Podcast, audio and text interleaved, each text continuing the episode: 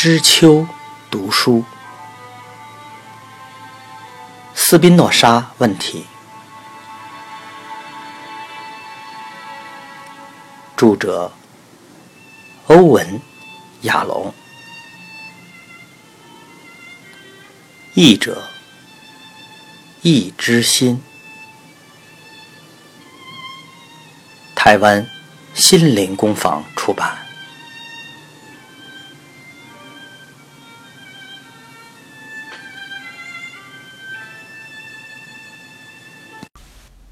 第三十二章：柏林，荷兰，一九三九至一九四五年。他是几乎阿尔弗雷德，罗森堡几乎成为学者、新闻工作者、政治家，但只是几乎。约瑟夫·戈培尔，世界为什么要为小小的犹太少数民族理所当然的命运留下虚情假意的眼泪呢？我请问罗斯福，我请问美国人民，你们准备好接受这些毒害德国人和基督教普世精神的人住到？你们之间吗？我们很乐意给他们每人一张免费船票和一千马克的旅费，只要能摆脱他们就好了。阿道夫·希特勒，虽然阿尔弗雷德没有再发生另一次严重的忧郁症，但也没有发展出真正的舒适感。在他的余生，他的自我价值感有非常大的起伏，或是膨胀，或是泄气，完全依据他觉得自己和阿道夫·希特勒的亲近程度。希特勒不曾爱他，不过他相信阿尔弗雷德的能力对党有用，所以持续对他赋予重任。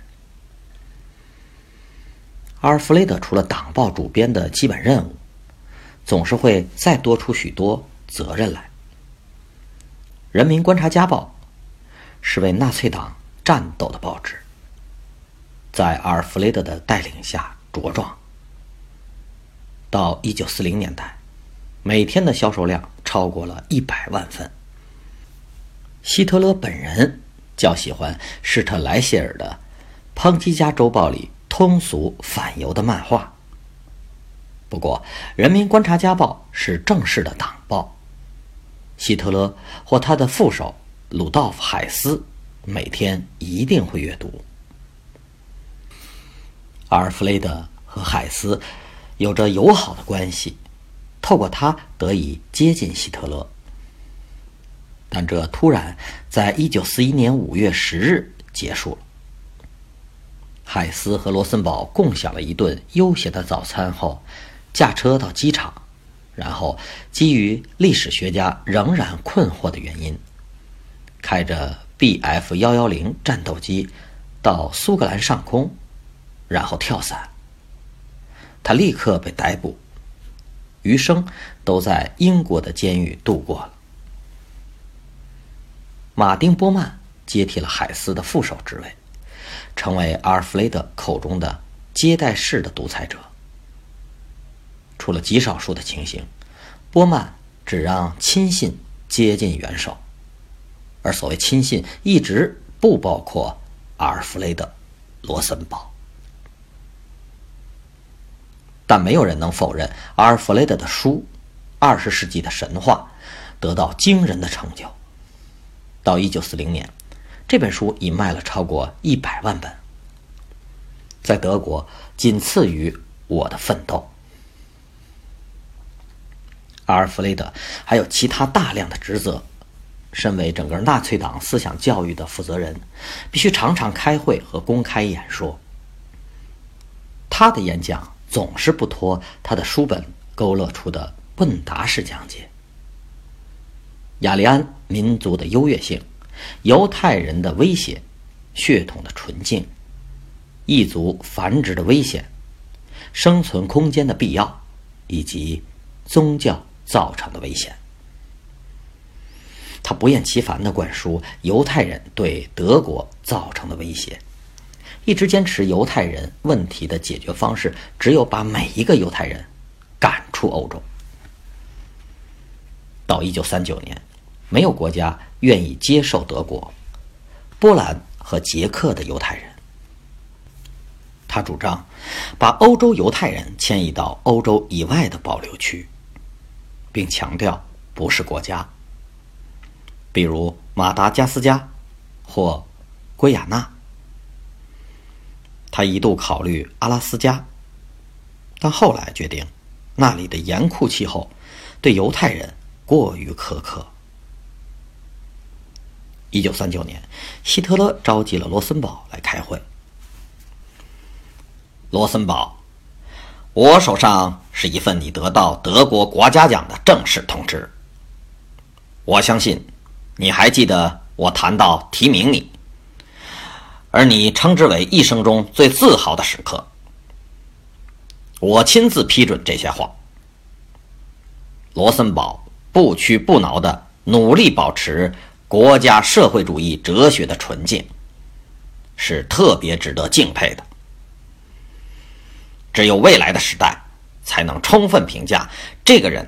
在国家社会主义德国的哲学基础所造成的深厚影响。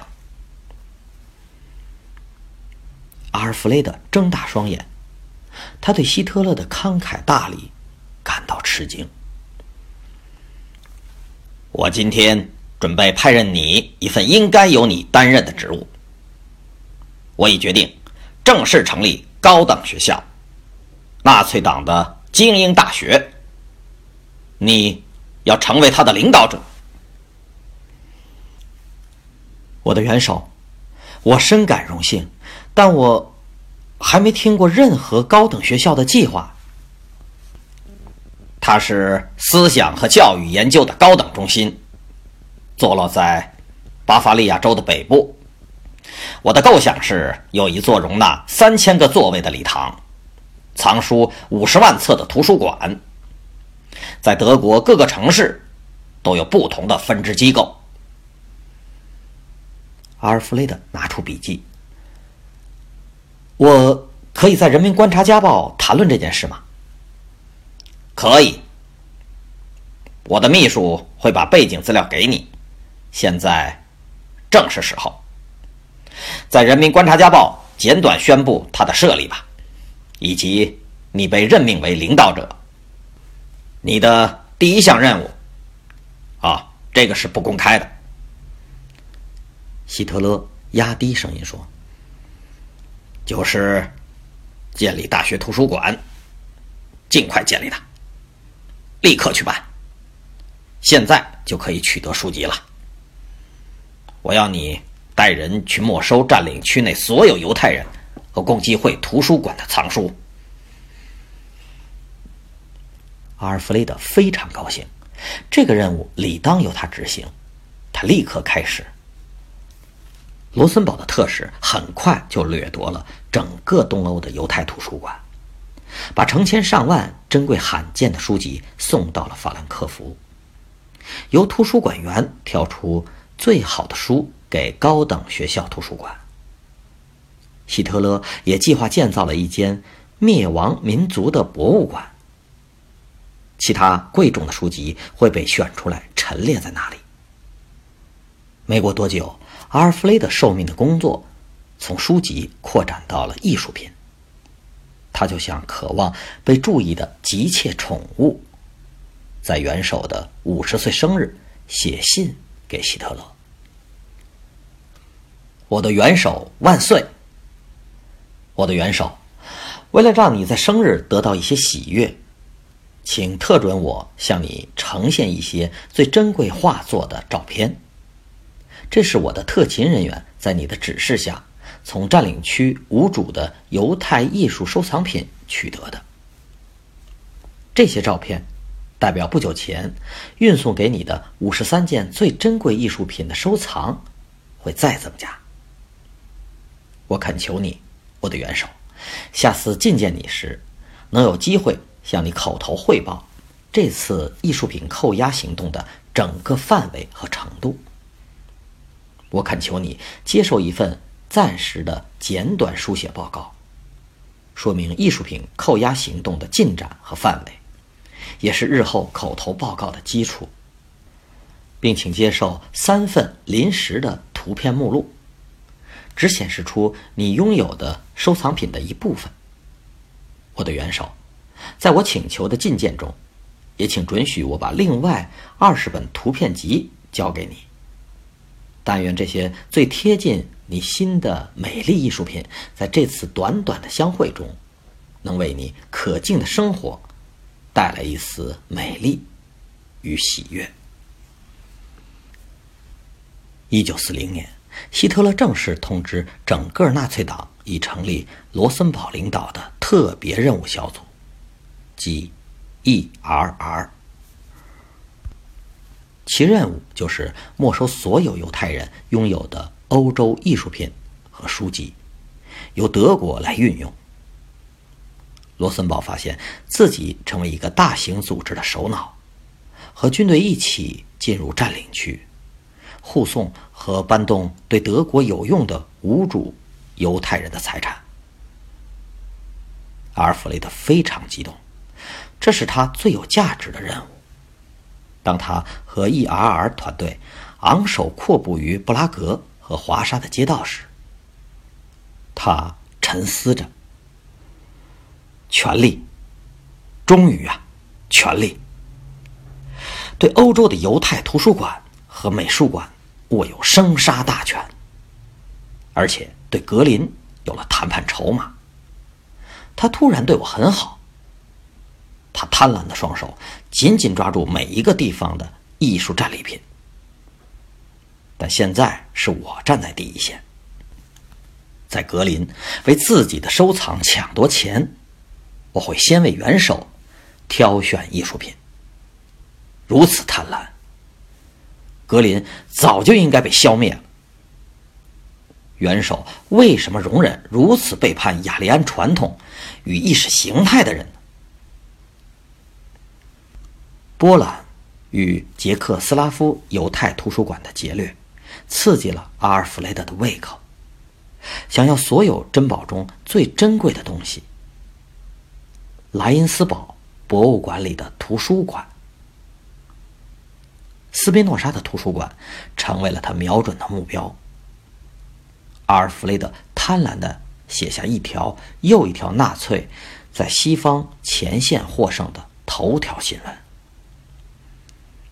人民观察家报》高喊：“谁也无法阻止我们的闪电行动。”一个国家接着一个国家向希特勒的武力低头。不久。就轮到荷兰了。虽然这个小国在第一次世界大战中保持了中立，并希望在新的战争中也如法炮制，但希特勒有不同的想法。一九四零年五月十日，纳粹军队全力进攻荷兰。四天后，德国空军对鹿特丹工业城进行了地毯式的轰炸。整整一平方英里的市中心被夷为了平地。荷兰军队隔天就投降了。阿尔弗雷德欣喜若狂地为《人民观察家报》准备了头版标题，以及荷兰五日战争的故事，并对无敌的纳粹闪电行动撰写了社论。《人民观察家报》的工作人员对阿尔弗雷德的举止。感到讶异。以前不曾见过他笑得如此开怀。这是阿尔弗雷德·罗森堡吗？他在办公室打开好几瓶的香槟，为每一个人斟酒，大声敬酒。先是敬元首，然后是纪念迪特里希·埃卡特。几周前，阿尔弗雷德偶然看见了一段。引用阿尔伯特·爱因斯坦的话：“创造力的秘密，在于知道如何隐藏你的来源。他起初不屑地说：“无耻的谎言，典型的犹太伪善。”然后置之不理。这几天，爱因斯坦的话莫名其妙的浮现脑海，这是解决斯宾诺莎问题的线索吗？也许，班托斯宾诺莎的原创观念不是那么原创的。也许他思想的真正来源。隐藏在他私人图书馆里的一百五十一本书里。为阿尔弗雷德掠夺的特别任务小组 （E.R.R.） 在一九四一年二月已准备好荷兰的行动。阿尔弗雷德飞到阿姆斯特丹，参加华纳·许维尔安排的参谋会议。他是负责消灭荷兰共济会与相关组织的德国军官。纳粹仇视共济会，不管成员是不是犹太人。希特勒在《我的奋斗》一书中声称，共济会向犹太人屈服，而且是德国在第一次世界大战失败的主要因素。参谋会议出席的是许维尔所属的一群地方清算人，各自被分配到自己所属的区域。会议之前。许威尔已请阿尔弗雷德批准他计划分配给清算人的指示。所有具有共济会标志的物品都要销毁：玻璃制品、塑像、画作、宝石、徽章、刀剑、经纬图、铅锤、铲子、木锤、七支烛台、六分仪。所有具有无法消除的标志的木质物品都必须敲坏或烧毁。所有共济会的皮革围裙都要剪成四瓣，然后没收。阿尔弗雷德边读边微笑，只做了一项修正：皮革围裙在没收前要剪成十六份，其他一律批准。然后称赞许维尔的细心。他接着看了一眼没收地址的清单，询问：“许维尔先生，我看见清单上有莱茵斯堡的斯宾诺莎之家，为什么？”“哦，整个斯宾诺莎学会充斥着共济会员，他们在斯宾诺莎之家。”举办共济会聚会吗？这个不知道。我们还没有找出莱茵斯堡聚会的地方。我授权你逮捕所有可疑的共济会员，但把斯宾诺莎之家留给 E.R.R。我要亲自造访斯宾诺莎之家，没收图书馆。如果发现任何共济会的资料，我会转交给你的，领导，你要亲自去吗？当然没问题。需要协助吗？我很乐意派我的人帮忙的。啊，谢谢，不用。我的 E.R.R 人员已经就位了，我们完全准备好了。领导，是否可以容我询问这个地点为什么重要到？需要您亲自注意呢。斯宾诺莎的图书馆和他整体的作品对高等学校很重要。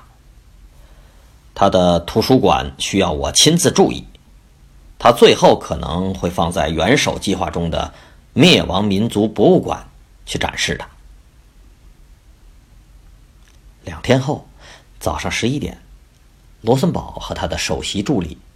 舍莫尔副领导坐着大型豪华宾士轿车抵达了莱茵斯堡，后面跟着另一辆轿车和小卡车，载着 E.R.R 人员和空纸箱。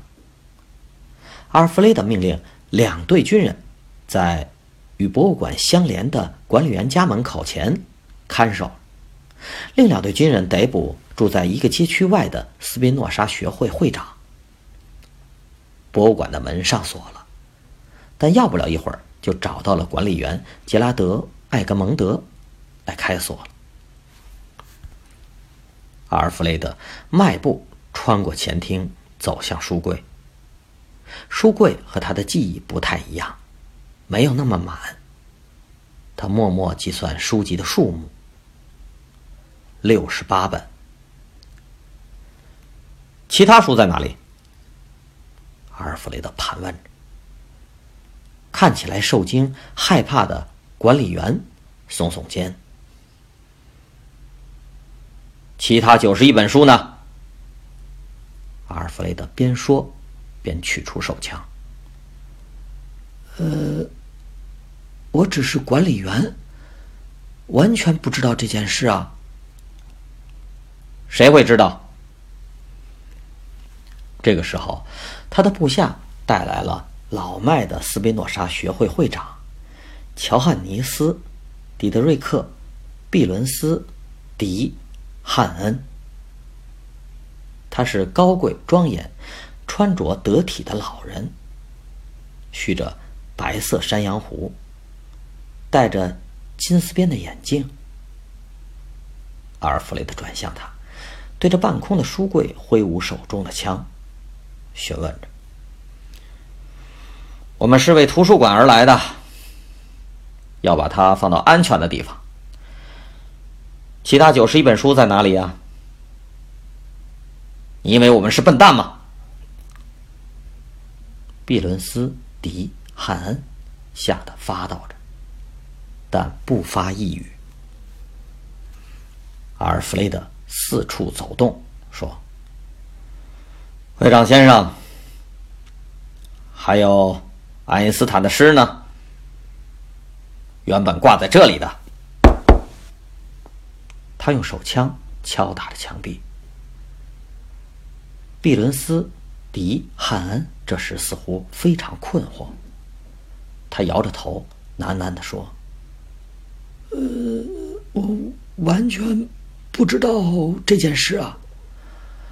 我一生从没见过这里挂了一首诗啊。你负责这里有多久了？呃。”十五年，那个守卫肥胖、头发凌乱的丢脸家伙，在二十年代初期在这里工作，一副他拥有这个地方的样子。哼，他在哪里？嗯，你可能是指亚伯拉罕。呃，他过世很久了。哼。幸运的家伙，多么可惜！我倒是好想再见到他。斯宾诺莎会长先生，你有家人吧？毕伦斯·迪汉恩点头。你有两个选择：或是带我们找到书，你就可以立刻回到家人身边了。还有你温暖的厨房，或是不告诉我们，你就得等待一段又冷又长的时间，才会再见到他们。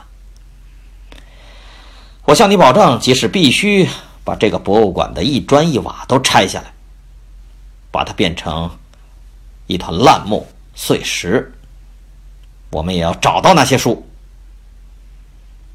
我们现在就开始动手了。毕伦斯·迪汉恩没有反应，然后我们会对隔壁的房子也做同样的事。接下来，哼，就是你家，我们会找到那些书，我向你保证。毕伦斯·迪汉恩想了一会儿，突然转向艾格蒙说：“带他们去拿那些书吧。”那首诗我也要。”阿尔弗雷德补充道。“真的没有诗？”毕伦斯·迪汉恩厉声回话。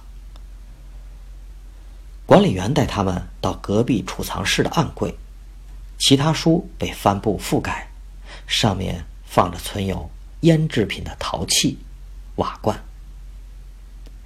军队很有效率的把图书馆和所有其他有价值的物品打包，包括斯宾诺莎的画像，一幅十七世纪的风景画，青铜制的斯宾诺莎半身像，一张小书桌。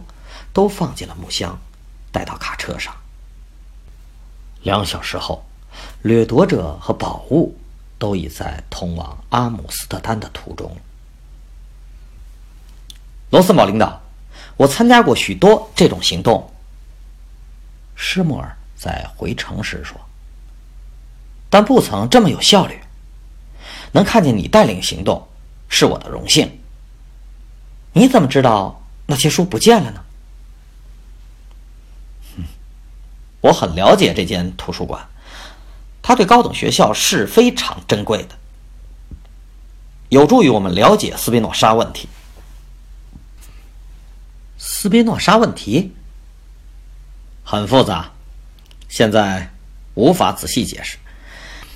简单说来，它是进行好几个世纪的重要犹太哲学骗局。我注意很久了。啊，你把这些书。直接运到柏林 ERR 办公室。嗯，你处理那位老人的方式让我印象深刻，冷酷，有效。他一下子就认输了。阿尔弗雷德敲敲他的前额说：“展现你的力量，展现你优越的知识和决心。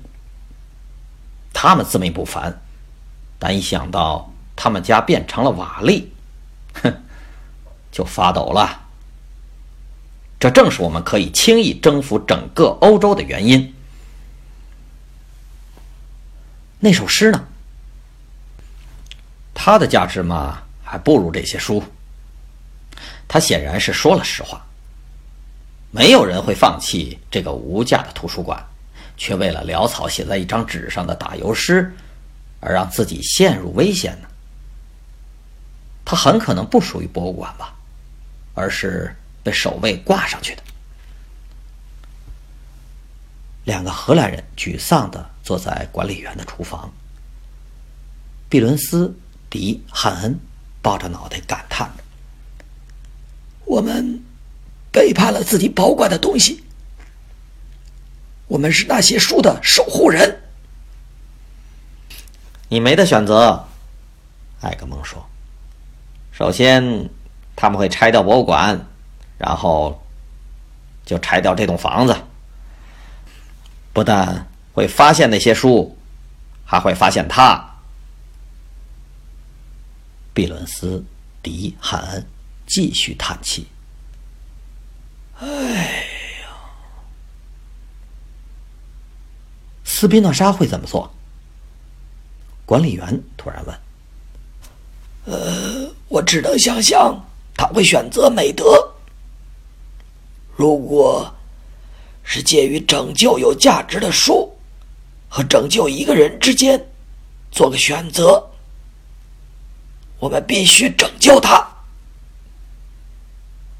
嘿，对，我同意。他们走了，我现在可以告诉他一切都已结束了吗？比伦斯·迪汉恩点头。艾格蒙德上楼，用一根长杆在卧房天花板的角落敲了三下。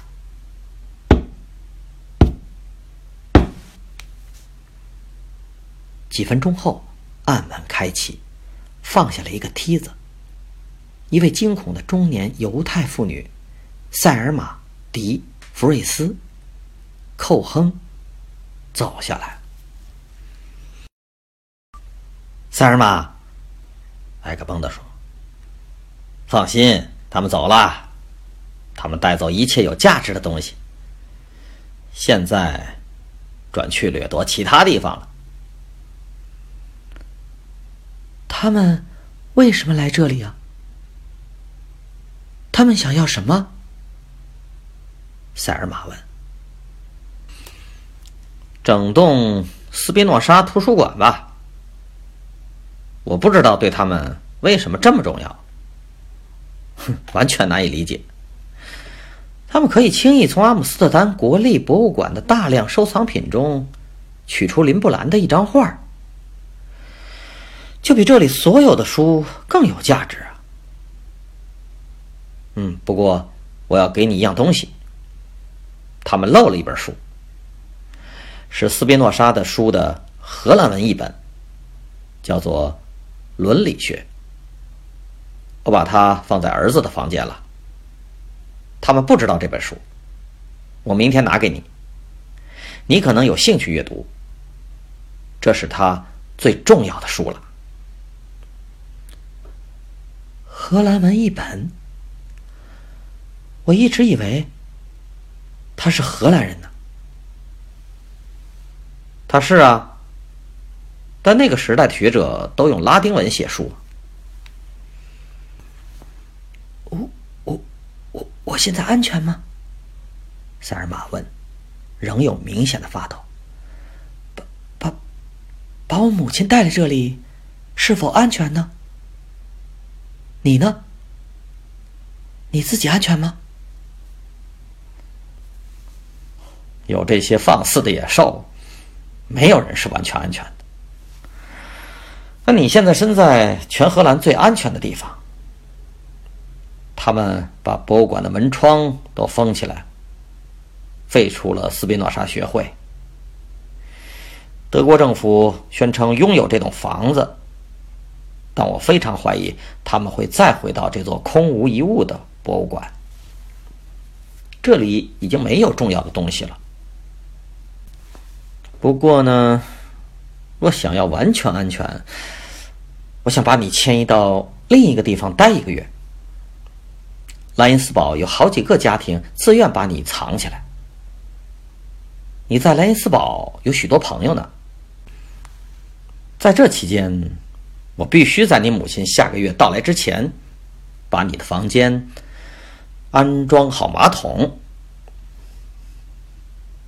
书籍抵达柏林时，阿尔弗雷德命令他的人马立刻把书送到他的办公室。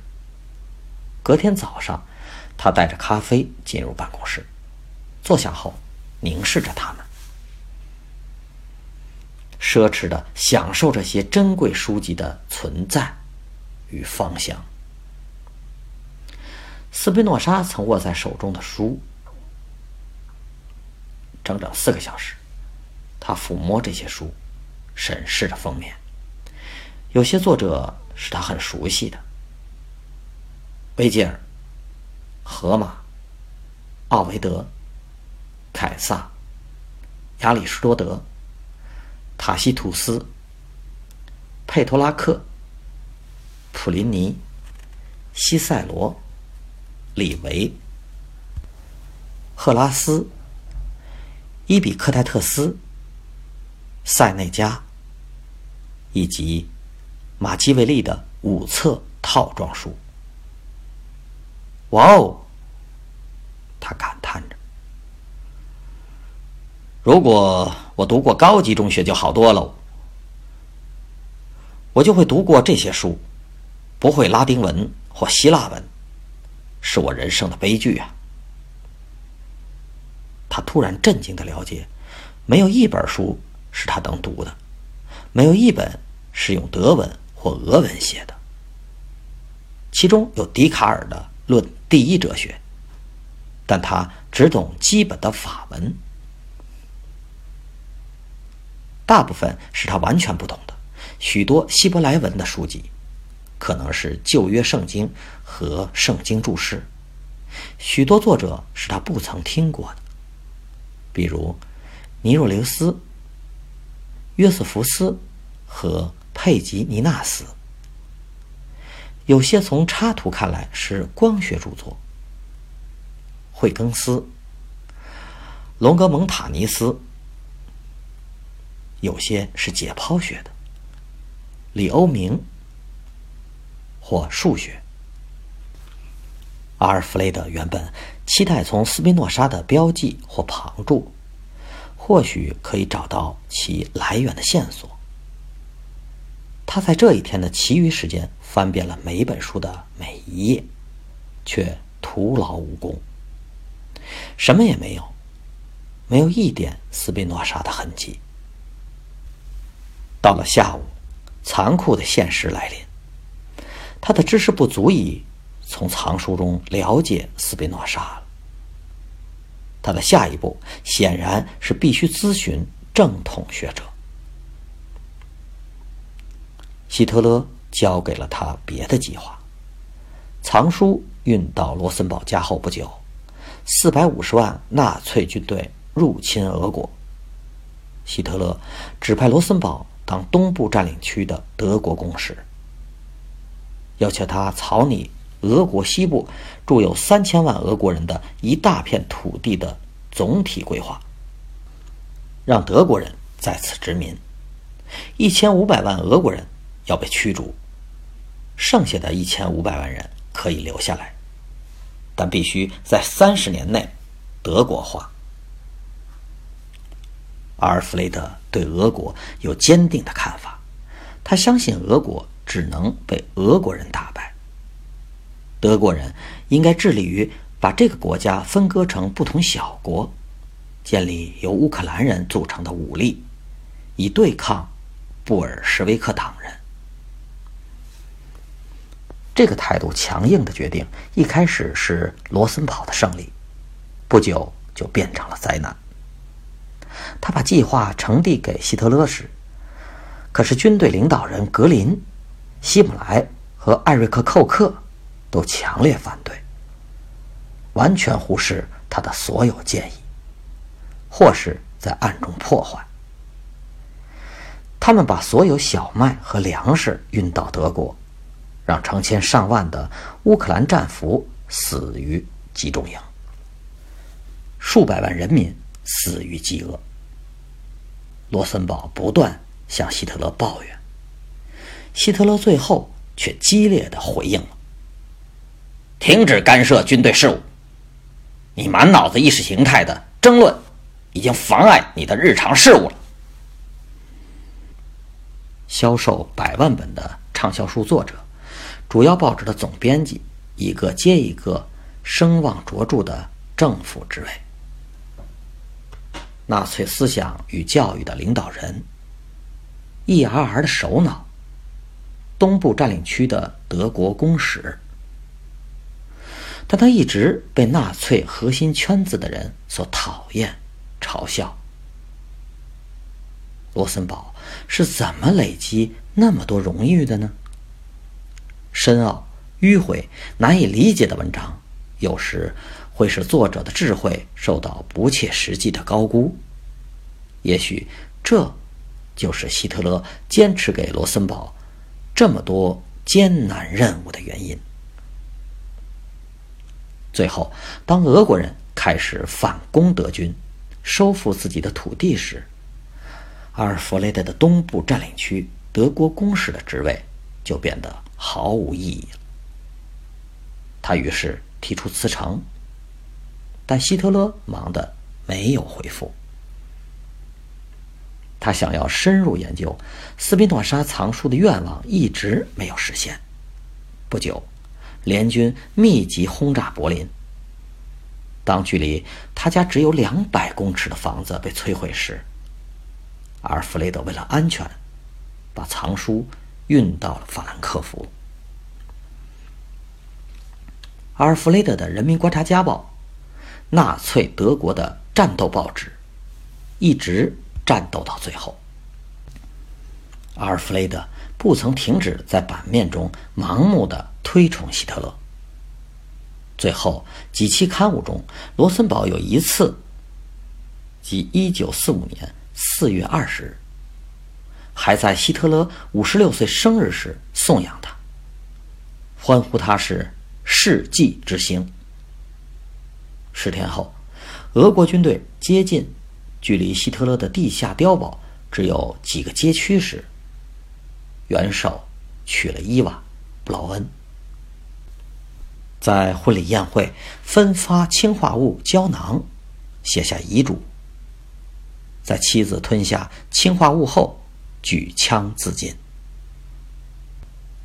二十四小时之后，在同一座碉堡里，戈培尔和妻子用吗啡与氰化物杀死了六名子女，然后双双自杀。虽然如此，《人民观察家报》仍继续出刊，直到一九四五年五月八日，德国投降。他的办公室被占领时，俄军发现一些日期未到的刊物。最晚的日期是1945年5月11日，内容包括一篇求生指南，标题是“在德国原野与森林里求生”。希特勒死后，阿尔弗雷德和其他活下来的纳粹领导人逃到弗兰斯堡，新的国家首领海军上将邓尼兹在那里召集政府。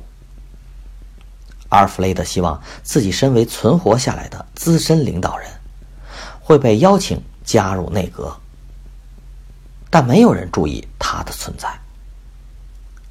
最后，他寄了一封措辞谨慎的降书给陆军元帅蒙哥马利，但英国人也没有完全体会它的重要性。罗森堡领导在旅店不耐烦的等了六天。英国宪警才顺道逮捕了他，不久就交给美国看管，并被告知他和一小群重要的纳粹战犯已被挑出来，到纽伦堡接受特别设立的国际法庭审判。重要的纳粹战犯，确实如此。阿尔弗雷德的嘴角。掠过一丝微笑。这时，在欧战胜利日的莱茵斯堡，塞尔玛、迪弗瑞斯、寇亨和年迈的母亲苏菲从狭小的房间爬下楼梯。多年来，首度走到户外来享受阳光。他们从屋侧走到斯宾诺莎之家的入口。在访客登记簿上签名，四年来的第一笔签名。我们被允许躲藏于此的时光，充满感激的回忆。致斯宾诺莎之家，以及善加照顾我们、拯救我们性命、脱离德国威胁的人。